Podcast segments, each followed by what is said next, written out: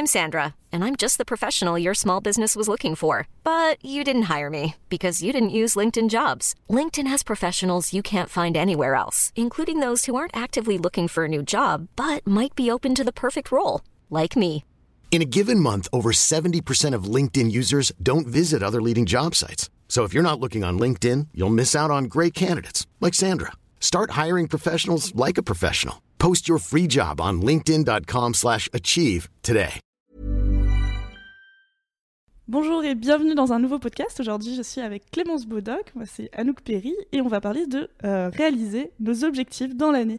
Clémence, euh, cette idée te tenait à cœur, pourquoi? En fait, chaque année, c'est toujours le même sujet. En janvier, on parle euh, bonne résolution, on fait des projets, on essaye de, de s'y tenir. Et moi, je passe dès la moitié du mois de décembre à faire le point sur mon année écoulée, à faire des listes de choses que j'ai envie de faire euh, sur l'année suivante. Et euh, spoiler alerte, au 15 janvier, j'ai déjà, enfin, j'ai rien commencé. Et au 30 janvier, je me dis, l'année prochaine, euh, vraiment, ça marchera. Et j'en ai un peu marre d'être bloqué dans ce sentiment d'échec. J'ai pas envie d'arrêter les bonnes résolutions, parce que je pense que c'est pas ça qui va m'aider à progresser dans ma, dans ma vie, dans mes projets. Mais je suis un peu sans solution. Et en parlant avec toi, j'ai réalisé que toi, tu avais de- d'excellents conseils sur le sujet. Bah, J'ai d'excellents conseils, mais en fait, j'en sais rien. c'est plus que euh, l'idée de bonne résolution est bonne sur le principe, mais elle est très compliquée à mettre en place euh, dans les faits parce qu'on prend souvent des objectifs très vastes, pas du tout précis, qui sont sur une durée énorme. Un an, c'est très dur à tenir un an entier, alors que moi j'ai déjà du mal à tenir des objectifs sur trois jours. Quand on me dit de faire un travail d'ici deux jours, euh, bof quoi. Euh, donc en fait, c'est tout remettre en tout réorganiser pour euh, savoir euh, se fixer des objectifs, savoir les trouver, les trouver les plus pertinents, les plus justes, de la bonne valeur, et puis ensuite de les mettre en place. Donc la première partie de tout ça, c'est comment trouver des objectifs. Parce que c'est bien beau de dire réaliser ses rêves, mais quand on n'en a pas, comment on fait? Ah, la première question que je me pose en général quand je cherche à définir mes objectifs, euh, c'est d'écouter mes envies, de quoi j'ai envie.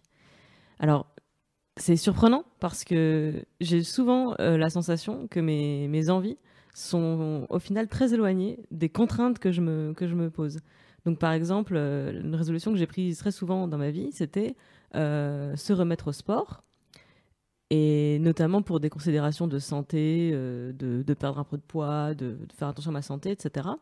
Alors qu'en fait, j'ai pas, j'ai pas assez envie de maigrir dans la vie pour euh, réussir à faire du sport régulièrement, à manger sainement, qui était aussi ma deuxième résolution euh, tous les ans. Euh, Jusqu'au jour où je me suis posé, je me suis posé la question d'autres termes et, et j'ai cherché un sport qui me plaît en fait. Et j'ai arrêté de prendre comme résolution de me remettre au sport comme une contrainte et j'ai j'ai passé ça en, en envie de me dire en fait j'ai envie de faire du sport cette année, de trouver un sport qui me plaise et je l'ai pas attaché à un objectif qui de toute façon ne me tenait pas à cœur parce que à partir du moment où t'as pas envie de maigrir, ça sert à rien de prendre comme bonne résolution de maigrir. Tu vois ce que je veux dire? Ouais, je trouve ça bien. En fait, ça, ça pose un peu la question de prendre du recul euh, sur ses objectifs, c'est-à-dire ne pas se les poser pour les mauvaises raisons. Euh, comme tu disais, euh, vouloir arrêter, euh, enfin, vouloir faire du sport pour maigrir quand finalement t'aimes pas le sport, bah ça va pas tenir. Vouloir arrêter de fumer euh, parce qu'on t'a dit que c'était pas bien, bah généralement ça va pas tenir si c'est juste ça. Faut trouver un. Premièrement, faut trouver un truc plus petit ou autrement formulé qui va donner une carotte enfin un truc vraiment sympa à la fin et euh, où on va avoir un intérêt. Euh, tu, tu parles de découper les objectifs en Ouais. des comment tu, comment tu dirais des morceaux plus comme, des, des- des bouchées que tu vas réussir à, à manger plutôt que d'attaquer un énorme truc. oui, carrément. C'est ça. En fait, le problème euh, des résolutions, euh, des nouvelles résolutions de la nouvelle année pour moi, c'est que tu prends des résolutions sur un an. Donc, si au bout d'une semaine, tu n'y arrives pas, tu te dis, bon, bah, si j'arrive pas au bout d'une semaine, euh, enfin, si au bout d'une semaine j'ai déjà du mal, je vais pas tenir euh, 50 semaines de plus. Et c'est normal parce qu'on n'est pas fou. Tandis que si tu prends, euh, tu dis, sur deux semaines, je vais un peu réduire ça, bah, ça va être beaucoup plus simple parce que même si au bout d'une semaine t'en as marre, tu te dis, bon, il me reste qu'une semaine, je vais pouvoir la tenir. La fin des deux semaines, t'y es. Et puis, euh, c'est toujours. euh, la stratégie de si tu ajoutes petit à petit, tu vas réussir, alors que si tu mets tout d'un coup, euh, il y a de fortes chances que tu te plantes. Et ça, ça peut aller sur plein de choses. Ça peut. Quand je dis structuré, même ça me semble dangereux, ne serait-ce que de se dire à la fin de l'année prochaine, j'ai de fumer et, et, de trop morceler. Pour moi, il vaut mieux commencer par se dire pour l'instant, j'arrête cette cigarette pendant deux semaines, et puis au bout de deux semaines, voir comment on va, puis peut-être arrêter cette autre cigarette, et après, bah, peut-être qu'on on va mettre trois ans à arrêter de fumer, peut-être qu'on va pas arrêter de fumer, peut-être que euh, finalement, euh, euh, on va arrêter de fumer plus vite. Tout ce que je veux dire, c'est qu'il y aura toujours une réussite. Ça sera des petites réussites qui se suivent, plutôt que des réussites qui se suivent, puis un gros échec, parce que finalement, l'objectif final n'a pas été atteint. Je vois ce que tu veux dire. C'est une question de savoir où est-ce que tu places la barre euh, parce que si elle est trop haute, c'est décourageant. C'est, Je pense qu'il faut être ambitieux dans ses objectifs pour se motiver, parce que euh, des... un objectif trop facile, euh, personnellement, ça me ça me donne pas envie de me dépasser pour pour l'atteindre.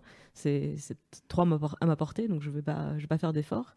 mais en revanche, s'il est trop haut, c'est décourageant. Alors la grande question, c'est comment trouver le milieu, le juste milieu.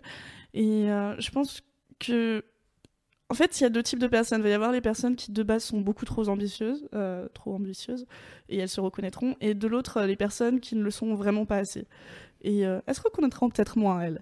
Mais bon, déjà, si vous faites partie des personnes trop ambitieuses, et eh ben, vous le savez déjà, vu que tous les ans, c'est le même problème. Donc euh, cette année, essayez de voir à la baisse vos objectifs. Après, c'est pas une science exacte. Tu peux pas dire euh, exactement ça, cet objectif tu vas le réussir, celui-là tu vas te planter. C'est plus euh, prendre du recul sur sa vie, prendre du recul sur comment on a traité jusque-là tous ces objectifs, et ensuite euh, réussir à se dire bon, on va tenter ça, et puis on tente, on observe si ça marche ou pas, on réessaye, on, on aiguise. Un peu comme les athlètes qui font du saut en hauteur. En fait, tu augmentes progressivement la, hauteur de la corde que tu dois sauter. Parce qu'effectivement, euh, si tu, vas à froid en mode euh, objectif 6 euh, mètres, mm. ça va être extrêmement difficile. Alors que si tu le montes 4,50, 4,58, 4,60, etc., ça va, ça va être plus facile finalement d'atteindre au final un objectif ambitieux. Par exemple, l'année où j'ai fait le nanovrimo, je me m'étais mis comme objectif de faire 2000 mots par jour, plutôt que de me dire il faut que je fasse 50 000 mots en un mois qui est l'objectif du Nanovrimo, hein, le National Novel Writing Month. On a un podcast sur le sujet, euh, plusieurs même. Euh, et, parce que finalement, 2000 mots, c'était beaucoup plus atteignable. Je me suis rendu compte que dans la journée, si j'écris pendant 20 minutes non-stop, j'atteins assez facilement 2000 mots.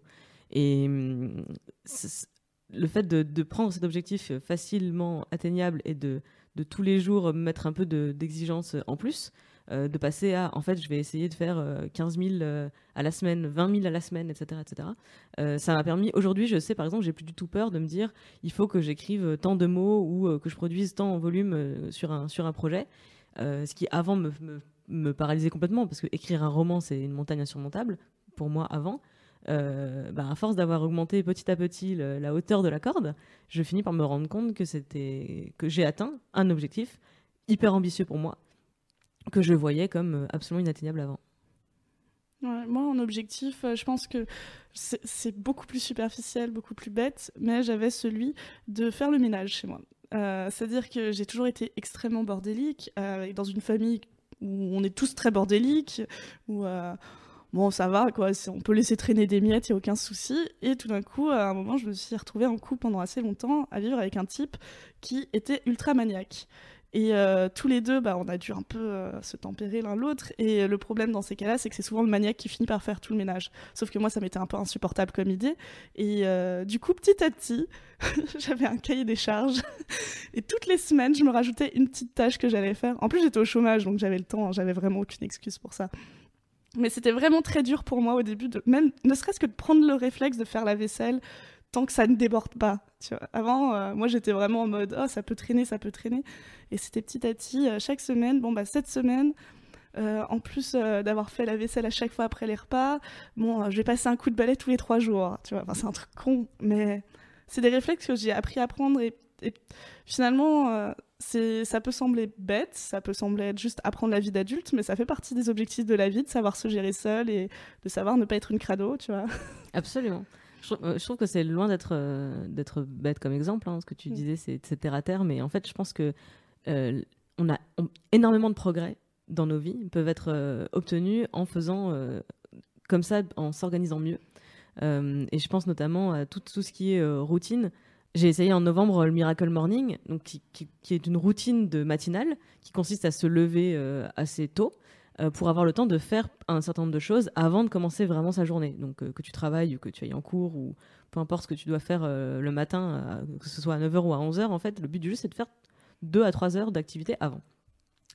Et effectivement, au début, quand j'ai lu les exemples de routine, je me suis dit, euh, ok, c'est un truc de PDG. Effectivement, c'est euh, une routine qui est adoptée par des, entrepreneurs, des chefs d'entreprise euh, brillants et, qui ont beaucoup de responsabilités. Et, et, ça me paraissait effectivement assez, enfin, insurmontable de me dire, je vais me lever à 6 heures du matin, je vais faire du sport, je vais lire, je vais écrire, je vais réfléchir à mes objectifs, organiser ma journée. ça me paraissait hyper ambitieux. Et hum, je me suis astreinte à le faire étape par étape, en fait, en me disant, euh, premier truc, il faut que je prenne le pli de me lever tôt. Et ça, finalement, fondamentalement, c'est pas si difficile que ça. C'est une question de, volonté, d'organisation, de, prendre soin de soi euh, le soir, de attention à ses heures de sommeil, etc. Euh, et après, pour ce qui est des activités, j'y suis allée brique par brique, comme tu dis. un jour, je commence à mettre du sport et à m'y tenir. Un jour, je commence à mettre de la lecture et à m'y tenir, etc., etc.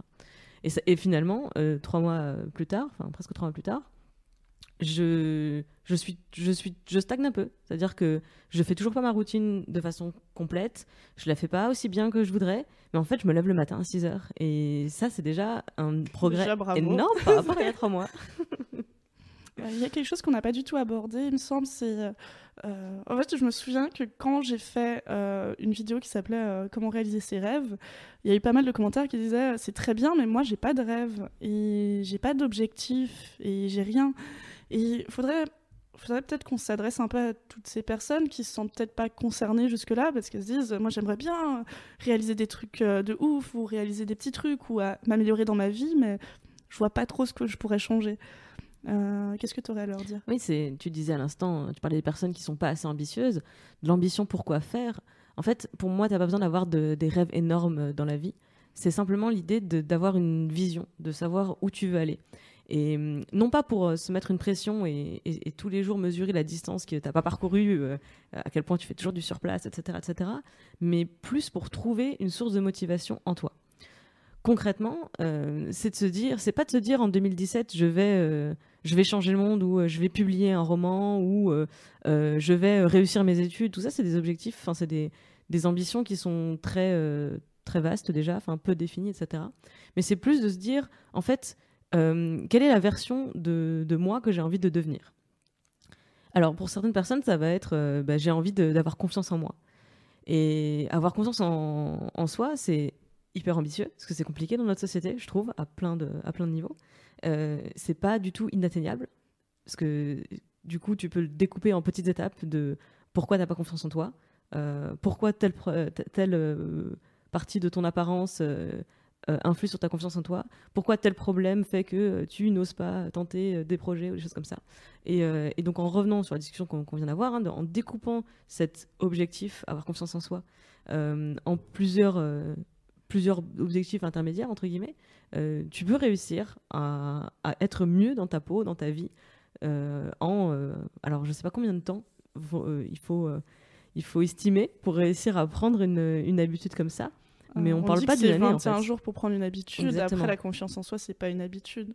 Mais moi, moi, je sais que c'est vraiment un truc que j'ai bossé quand j'avais 18 ans. C'est vraiment... Pardon. C'est vraiment arrivé en deux, trois mois, je pense. Vraiment le moment, le moment où je me suis dit, bah, ouais, il y a quand même eu du changement. Hein.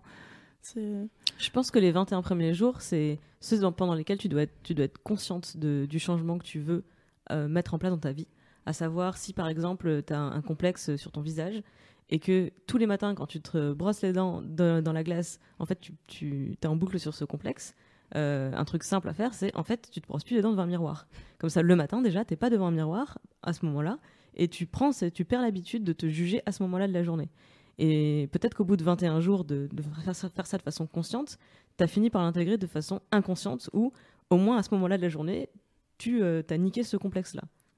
Tout ça pour dire que les objectifs, c'est finalement pas forcément quelque chose de concret, ça peut être quelque chose de beaucoup plus philosophique, euh, de même que c'est pas forcément euh, devenir astronaute ou devenir quelque chose d'impossible à devenir. C'est, ça peut être juste, euh, ah bah je vais devenir, je vais être plus clean dans l'appart cette année ou je vais, je sais pas, bah, il y a, comment elle s'appelle? L'humoriste. Christine Béroux. Christine Béroux qui nous a sorti un article très bien aujourd'hui sur le fait qu'elle avait totalement réduit tout son temps passé sur les réseaux sociaux à 15 minutes par jour. Ça peut sembler déjà énorme pour certains, mais elle y passait 3-4 heures avant. Donc, euh, et euh, travaillant dans le web, je sais que c'est très peu, 15 minutes par jour. Parce que Christine Béraud, elle est humoriste, euh, comédienne et chroniqueuse aussi euh, sur Europe 1. elle écrit des livres aussi, donc j'imagine qu'elle fait un usage des réseaux sociaux un peu similaire au nôtre chez Mademoiselle, à savoir comme outil où trouver de l'inspiration, des sources, savoir ce qui se passe dans l'actualité. Et puis tout simplement avoir des contacts avec tout le monde. Absolument.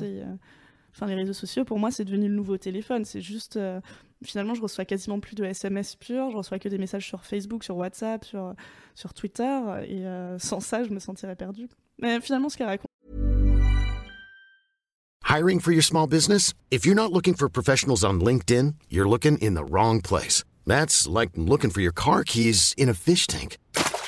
LinkedIn helps you hire professionals you can't find anywhere else, even those who aren't actively searching for a new job but might be open to the perfect role. In a given month, over 70% of LinkedIn users don't even visit other leading job sites. So start looking in the right place. With LinkedIn, you can hire professionals like a professional. Post your free job on linkedin.com slash achieve today. Elle a vraiment toute une philosophie intéressante. Je pense qu'on mettra en lien son, article. Et euh, ça peut être ça. Ça peut être juste aussi euh, changer un peu son rapport aux technologies, ça peut être euh, écrire, ça peut euh, être se remettre à dessiner un peu. je sais qu'en grandissant, quand j'étais petite, je dessinais énormément. En grandissant, c'est un truc que j'ai totalement perdu. Et de temps en temps, je me reprends un carnet et je me dis, allez, là, je passe une demi-heure à dessiner. J'écoute un podcast et je dessine en même temps. ça, peut être tout simplement se faire de, la place pour soi dans sa vie. Je pense que si tu es quelqu'un qui n'a pas d'ambition, qui n'a pas de rêve, euh, la première étape pour toi, c'est peut-être de, te mettre au centre de ta vie et de te faire de la place. Que ce soit du temps pour toi, du temps pour réfléchir, euh, du, temps pour, euh, pour finalement te remettre un petit peu en priorité dans ta, dans ta vie. Et à partir de là, peut-être que tu vas trouver plus facile d'avoir des, des, ambitions et, des rêves.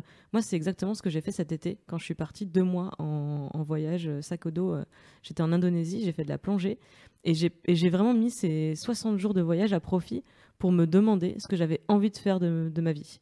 Et donc j'avais envie de revenir chez Mademoiselle et de, devenir rédactrice en chef. Et c'est ce que, ce que j'ai fait. En fait, j'ai vraiment pris ce temps pour me demander, je suis au bout du monde et il n'y a, y a rien qui me, qui me force à revenir ou à, ou à rentrer. Et juste, si j'avais si une feuille blanche, j'écrirais quoi dessus.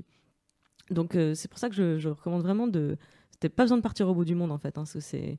Ça, c'était aussi pour les vacances, faut pas se mentir, mais tu peux simplement de prendre comme objectif premier pour, euh, pour cette année de te remettre au centre de ta vie et, de, et de réfléchir à ce que tu as envie de, de, devenir. Je pense que c'est important quand on parle de ça, de dire que quand on va à l'autre bout du monde, ou juste quand on prend du temps pour soi, même euh, dans sa petite chambre, il peut y avoir des moments où on se dit, je sais pas ce que je veux faire, mais je sais que ce qui me plaît ne me plaît plus. Et c'est important de ne pas voir ça comme un échec, mais juste de se dire, bah, c'est une avancée, au moins je sais que ça, je le raye euh, de mes envies, et c'est pas grave, parce que je sais que euh, je connais plein de gens qui, euh, qui sont partis et au cours de leur, voyage ont commencé à paniquer en se disant, mais en fait, j'ai plus jamais envie de travailler de ma vie, j'ai plus jamais envie de faire ça, j'ai plus envie de retourner dans un bureau. Bah, c'est pas grave, faudra juste trouver un autre moyen de vivre. Et c'est juste que ça vous convenait pas, et c'est tant mieux d'avoir découvert ça. Donc euh, là, je parlais de, rier ce qu'on n'aime pas, mais concrètement, ce qu'on peut faire euh, quand on n'aime pas les choses et qu'on se dit je ne sais plus ce que je veux faire de ma vie, c'est tout simplement faire une liste euh, où noter toutes les envies, mais des plus futiles aux plus sérieuses. Hein. ça, ça, peut vraiment être juste oh, j'aimerais bien faire de l'équitation, ça fait vraiment longtemps que j'en ai pas fait. Ah, je sais pas ah tiens, il y a ce concert, il y a ce groupe que j'aimerais bien avoir en concert, et aussi, oh, j'aimerais bien avoir une formation, ça. Ça peut être vraiment tout, former, euh, lister tout, et puis après regarder tout ça, prendre du recul et se dire qu'est-ce qu'on va pouvoir en faire? Effectivement, on parlait aussi de comment atteindre ces objectifs. C'est là, c'est bien euh, beau de dire. Voilà, euh, une fois que j'ai ma liste, une fois que j'ai ma liste, euh, j'en fais quoi? Quand j'étais petite, je faisais, je faisais des prières parce que j'étais très catholique, et puis j'écrivais au Père Noël pour qu'il me donne la force de réaliser mes rêves.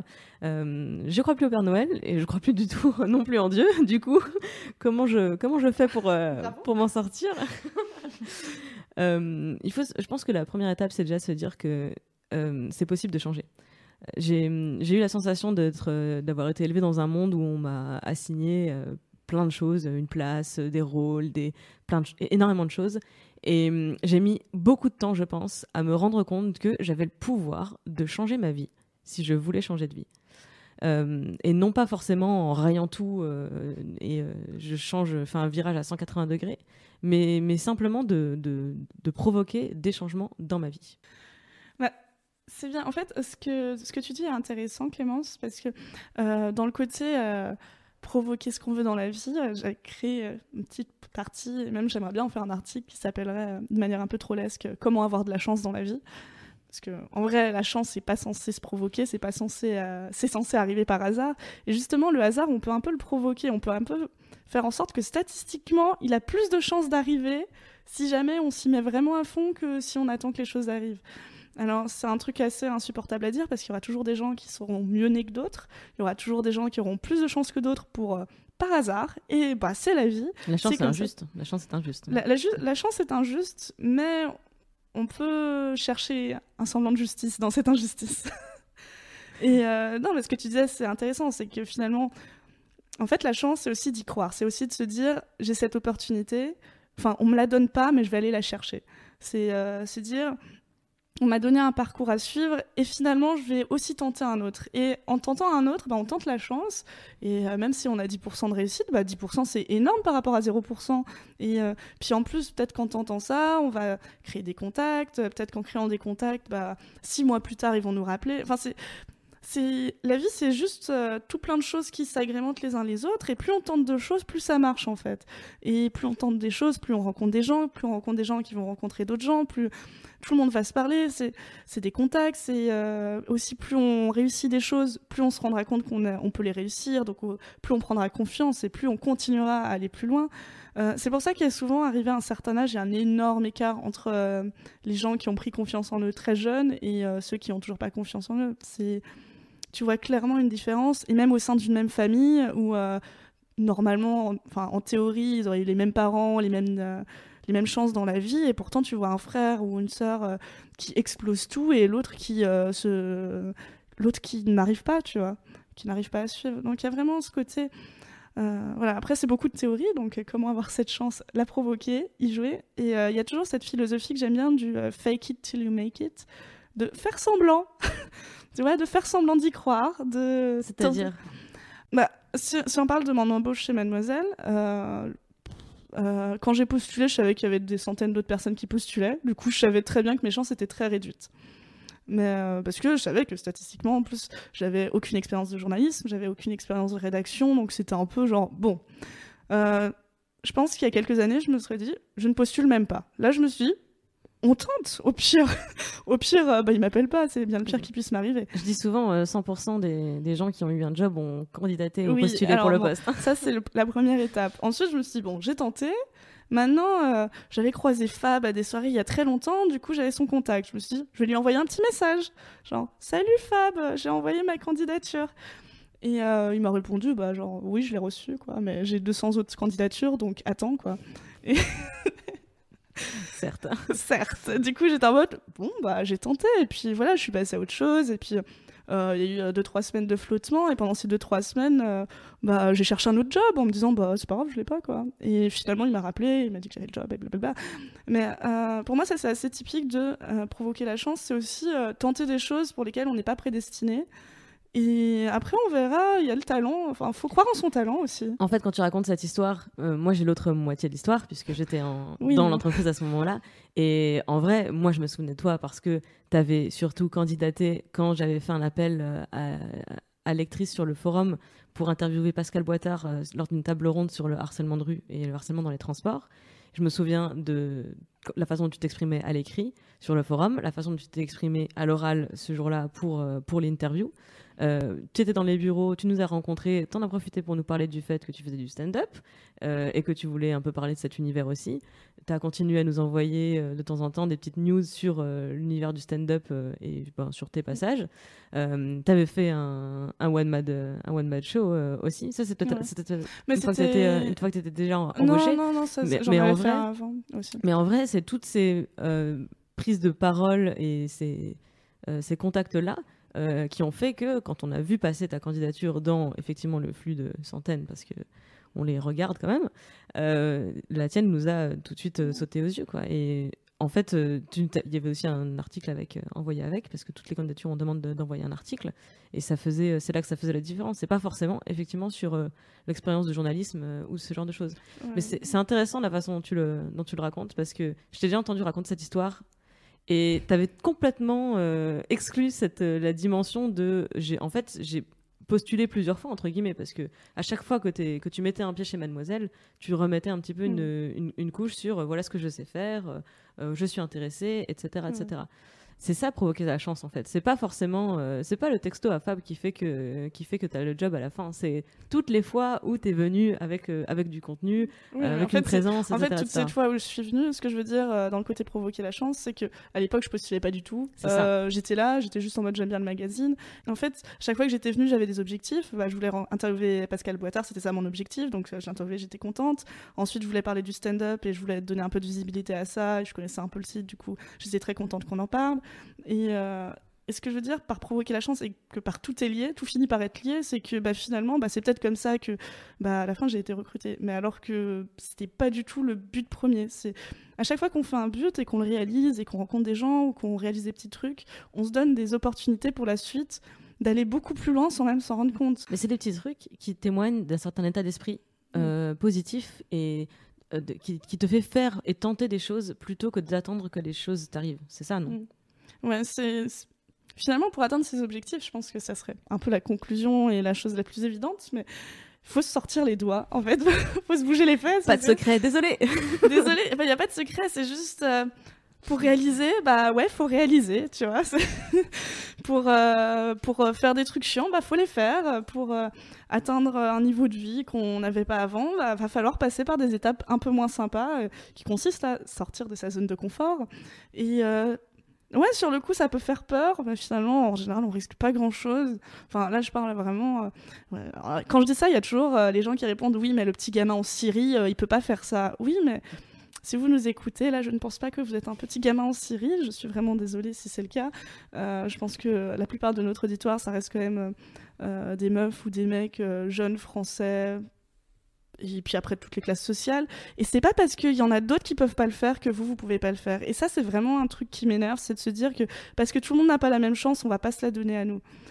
Non, c'est un faux discours. Euh, donnez-vous à vous, et justement, c'est irrespectueux envers les gens qui n'ont pas cette chance de pas la tenter vous-même. Je suis extrêmement d'accord avec ça.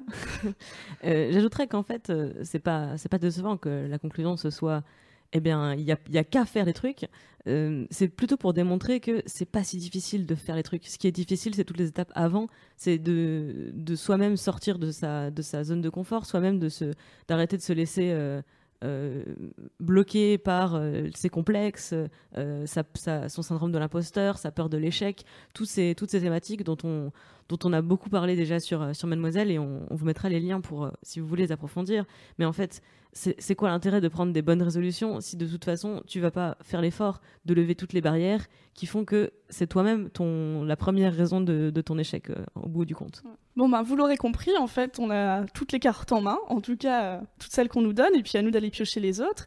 Et pour la suite, nous de cette année on lance une rubrique qui s'appelle Garde la pêche, c'est un peu feel good mais version 2017, c'est-à-dire toutes euh, les solutions, les astuces, les trucs à savoir pour avoir une vie meilleur, avec plus de confiance en soi, plus de bonheur, plus s'amuser, puis plus réaliser ses objectifs, avoir de l'ambition, faire du sport et mieux s'entretenir.